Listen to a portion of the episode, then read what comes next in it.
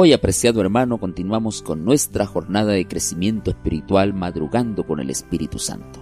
Hoy es el día 32 y vamos a estudiar el tema adoración y gratitud, primera parte. Y realmente el tema de la adoración y de la gratitud está en el centro del gran conflicto entre Cristo y el enemigo. Y esta discusión que comenzó misteriosamente en el cielo, de la misma forma llegó a la tierra después de la entrada del pecado. El enemigo consiguió que Adán y Eva perdiesen de vista el hecho de que Dios es el Creador, que es un Dios amoroso, justo y fiel, y que justamente por eso Él merece el reconocimiento y la adoración. Y como tuvo éxito en su primer intento, atacó con mayor determinación para derrotar a Cristo, el segundo Adán. Por eso es que Satanás tiene una obsesión por la adoración.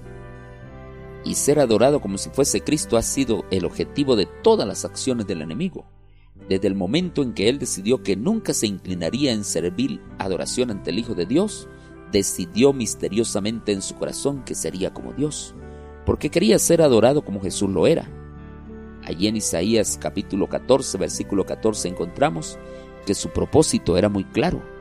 Sobre las alturas de las nubes subiré y seré semejante al Altísimo.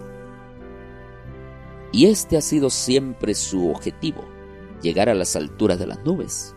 La historia de la redención, página 25, dice, había llegado la hora de entonar felices cantos de alabanza a Dios y a su amado Hijo. Y Satanás había dirigido el coro celestial, había dado la nota, luego toda la hueste angélica se había unido a él, y entonces en todo el cielo habían resonado acordes gloriosos en honor de Dios y de su amado Hijo. Pero ahora, en vez de esos dulcísimos acordes, palabras de ira y discordia resonaban en los oídos del gran rebelde. En la hora de la adoración, cuando los santos y resplandecientes ángeles se postraron delante del Padre, él decidió que más nunca se unirá al canto celestial, nunca más se inclinaría reverente y con santo temor ante la presencia del Dios eterno. Y el resultado pues lo encontramos en Apocalipsis capítulo 12 versículo 9, que la Biblia dice y fue lanzado fuera el gran dragón, la serpiente antigua que se llama Diablo y Satanás, el cual engaña al mundo entero, fue arrojado a la tierra y sus ángeles fueron arrojados con él. Y aquí en la tierra, usando la astucia y el engaño, convenció al primer matrimonio de que Dios es injusto y que les estaba negando algo útil. Por eso Génesis 3, versículo 5 dice que cuando se encontró con Eva le dijo, sino que sabe Dios que aquel día que comáis de él serán abiertos vuestros ojos y seréis como Dios, sabiendo el bien y el mal. Y desdichadamente nuestros primeros padres creyeron esa mentira y fueron derrotados, y consecuentemente pues sus descendientes también.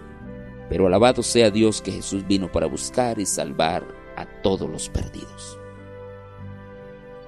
Y a pesar de que él estaba en la compañía del Espíritu Santo, el atrevido y derrotado enemigo buscó a Jesús para que lo adorase, como lo hizo allí en el jardín del Edén y la propuesta de Satanás fue, todo esto te daré si postrado me adorares, como dice Mateo capítulo 4 versículo 9. Pero gracias a Dios, Jesús venció y mostró cómo podemos nosotros también vencer al enemigo. Ahora bien, ¿por qué es que la Biblia le da tanta importancia al dinero y a las posesiones? ¿Por qué Satanás está interesado en que esto sea una realidad en muchas personas? Realmente más de dos tercios de las parábolas hablan respecto de dinero y bienes materiales. Y hay más de dos mil referencias bíblicas que hablan de dinero. Porque las finanzas son un campo de batalla espiritual. Lo son en el mundo, en los negocios, en la familia y también en la iglesia. Por eso Mateo 6, 24 dice, no podéis servir a Dios y a las riquezas.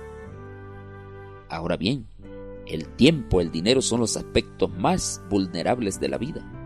Los diezmos y las ofrendas y el sábado son los termómetros que reflejan dónde estamos en nuestra caminata con Dios. El sábado, el diezmo y las ofrendas están relacionados con la adoración. O adoramos a Dios con lo que tenemos y somos, o adoramos al enemigo. Apreciado hermano, ¿a quién estamos adorando?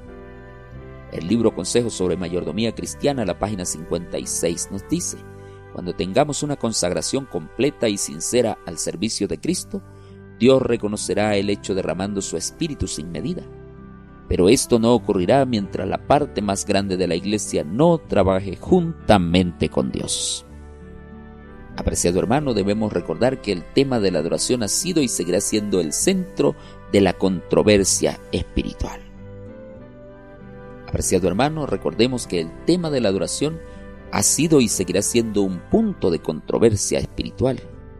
Todo tiene que ver con la adoración. Por eso es que hoy necesitamos reclamar la renovación del bautismo del Espíritu Santo en nuestras vidas. Necesitamos pedirle a Dios que nos ayude a ser fieles y adorarle a Él como Él realmente lo está pidiendo. Oremos también por nuestros amigos, vivamos en la presencia de Cristo y adoremos a Dios como Él lo pide con los diezmos y las ofrendas de forma sistemática y proporcional a nuestras ganancias. Que Dios te bendiga en esta hora, que Dios te guarde en este día. Ve hoy a tus actividades confiando que Dios está contigo donde quiera que vayas. Maranata.